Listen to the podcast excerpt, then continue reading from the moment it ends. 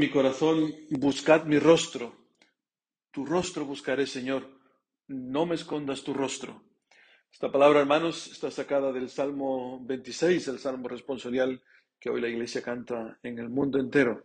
De esto nos habla la palabra de hoy. Buscad el rostro del Señor. La palabra de hoy, que es inmensa, de una riqueza impresionante, nos habla de la historia de salvación. Dios que revela su rostro. Dios se da a conocer, si no sería imposible conocerlo. Esto lo expresa muy bien San Anselmo.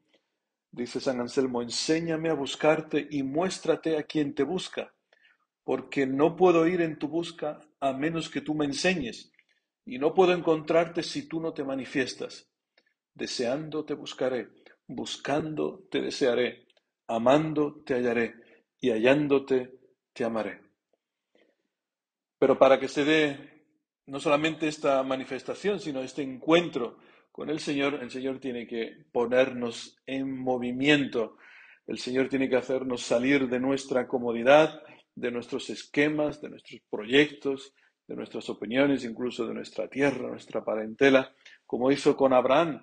Hemos escuchado en la primera lectura, en aquellos días Dios sacó afuera a Abraham, lo llamó desde Ur de los Caldeos también a los apóstoles. Jesucristo los pone en movimiento. En el Evangelio de la Transfiguración escuchamos que se llevó con él a Pedro, a Juan y a Santiago y subió a un monte para orar. Es como si el Señor necesitara de estar con nosotros a solas, sin nada que nos estorbe. Y nos, y nos hace una promesa, la misma que le hizo a Abraham. Mira al cielo y cuenta, si puedes, las estrellas. Y añadió, así será tu descendencia. Si no conociéramos la historia de Abraham y la de Sara, si no conociéramos su situación existencial en el momento en que escucharon esta promesa, nos podría parecer algo simple o incluso una exageración no típica de los pueblos semitas, no cuentan las estrellas del cielo, no, ala, qué exagerado, ¿no? Así será tu descendencia. Vaya una, vaya una tontería, podría pensar uno.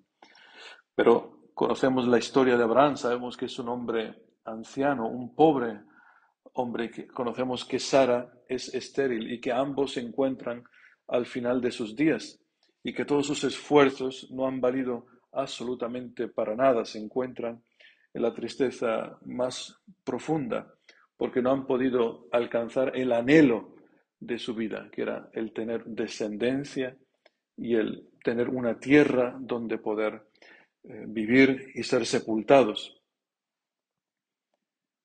A este punto, escuchando esta promesa, pienso que Abraham tendría todo el derecho de decir al Señor, Señor, ¿por qué me haces esto? O sea, ¿por qué te estás burlando de mí? Es que no, me ves como estoy, no ves que, que estoy anciano, no ves que mi mujer es estéril, son años que lo hemos intentado, nada, ¿Te estás burlando de mí? Sara incluso, escondida en la tienda, cuando los tres ángeles visitan a Abraham y le dirán, en un año tu mujer Sara concebirá un hijo. Sara se ríe de una manera cínica, ¿no? Como nos pasa a nosotros cuando tenemos ante nosotros una promesa que nos parece algo imposible. Podría haberlo hecho, pero sabemos que Abraham creyó contra toda esperanza a esta promesa. ¿Cuál es esta promesa? ¿Qué significa esta promesa? Dios promete que va a sacar de, la, de un cuerpo muerto, de un cuerpo estéril, de un cuerpo seco, el Señor va a sacar la vida. Abraham cuando ve a su hijo Isaac, que significa risa, no sé, comenzará a reír a carcajadas, ¿no? pero ya no de una manera cínica, una manera burlona, sino de una alegría profunda de, ver, de haber visto la potencia, la gloria del Señor. Esta misma gloria que van a ver los apóstoles. Sucedió que mientras oraba, el aspecto del rostro de Jesucristo se mudó y sus vestidos eran de una blancura fulgurante y vieron su gloria. Ellos vieron la, por así decir, un anticipo, un anticipo de la resurrección, que será el cumplimiento de esta promesa de una manera impresionante. No ya el Señor va a sacar la vida de, la, de un cuerpo estéril, sino que el Señor va a sacar la vida de un cuerpo muerto. El Señor va a vencer con la resurrección va a vencer a la muerte para siempre. Y no lo va a hacer solamente en Jesucristo, sino también esta promesa es válida para nosotros, dice San Pablo, para los que proceden de la fe de Abraham, que es padre de todos nosotros. Abraham es el padre de la fe. ¿De qué tipo de fe? De los que creen contra toda esperanza, de los que no se ríen de una manera cínica ante esta promesa. Esta promesa, queridos hermanos, tiene que ser sellada con una alianza, podríamos decir, con un contrato. Escuchamos en la lectura cómo el Señor le dice a Abraham, vamos a, sellar este contrato como se hacía antaño. Tráeme una ternera de tres años, una cabra de tres años, un carnero de tres años, una tórtola y un pichón. Abraham los trajo, los partió por medio y puso cada mitad enfrente de la otra. Así era como se, se hacían los contratos en tiempos de Abraham. Era un rito de alianza. Los contraentes pasaban entre las carnes sangrantes e invocaban sobre su cabeza la suerte sobrevenida a las víctimas, si transgredían su compromiso. Es decir, o sea, si yo transgredo este contrato que estamos cerrando entre nosotros, que me pase lo mismo que a esta cabra que está aquí partida y desangrándose. ¿no? la fuerza de la palabra en aquellos tiempos. ¿no? Pues aquí aparece algo impresionante y es que el sol se puso y vino la oscuridad y una humareda de horno y una antorcha ardiendo pasaban entre los miembros descuartizados. Esta alianza, queridos hermanos, es unilateral. Bajo el símbolo del fuego, el que está pasando por en medio de las víctimas de estos animales es Dios. Es Dios el único que se compromete a llevar a cabo esta alianza, a dar cumplimiento a su promesa. Porque Dios conoce nuestra debilidad, conoce nuestra esterilidad. Esto de la esterilidad es muy importante en toda la Sagrada Escritura. Podéis escrutar todos los personajes de la Sagrada Escritura desde el Antiguo Testamento al Nuevo y podréis ver que Dios elige para manifestarse siempre a personas estériles, débiles, enfermas, eh, incapaces. Eh, el Señor elige siempre lo pobre del mundo para demostrar su poder. Y eso es una palabra de esperanza para todos nosotros.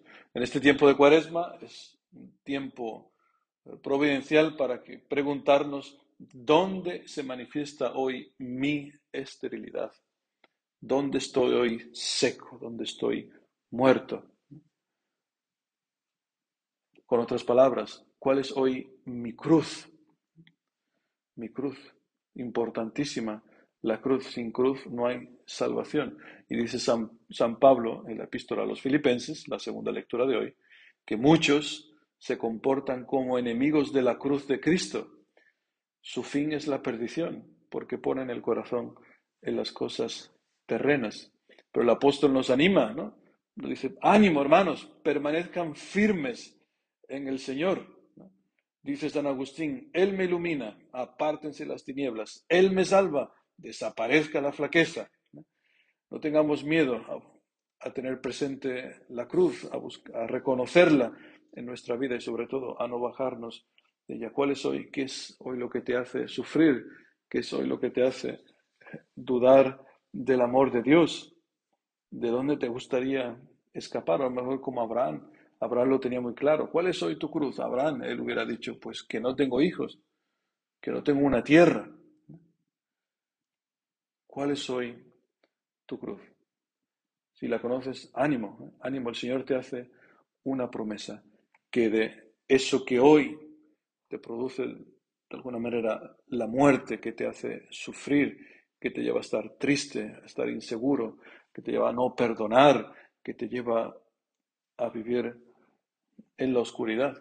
Pues ánimo, el Señor te hace, nos hace a todos esta promesa impresionante. Va a vencer, esta muerte la va a vencer con su resurrección. Es lo que celebraremos en la Pascua. En este camino hacia la Pascua, es claro, tendremos tentaciones, tendremos siempre voces que nos invitan a abandonar el camino. Es lo que son estos buitres que aparecen en esta, en esta alianza cuando Abraham prepara los animales, aparecen unos buitres que bajaban a los cadáveres y Abraham tiene que ir a espantarlos. Eso, nos toca a nosotros. ¿eh? Espantar estos buitres que aparecen en nuestra vida, estos malos pensamientos eh, que te dicen, no, hombre, esta promesa es imposible, esto es una locura. Hombre, se, se están riendo de ti en la, en la iglesia.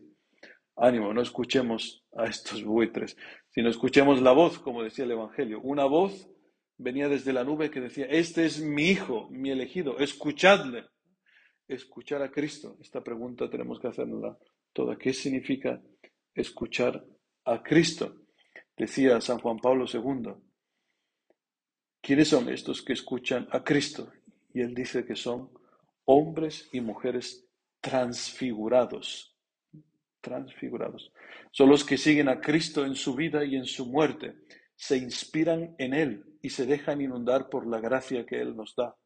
Son aquellos cuyo alimento es cumplir la voluntad del Padre, los que se dejan llevar por el Espíritu, los que nada anteponen al reino de Cristo, los que aman a los demás hasta derramar su sangre por ellos, los que están dispuestos a darlo todo sin exigir nada a cambio, los que, en pocas palabras, viven amando y mueren perdonando.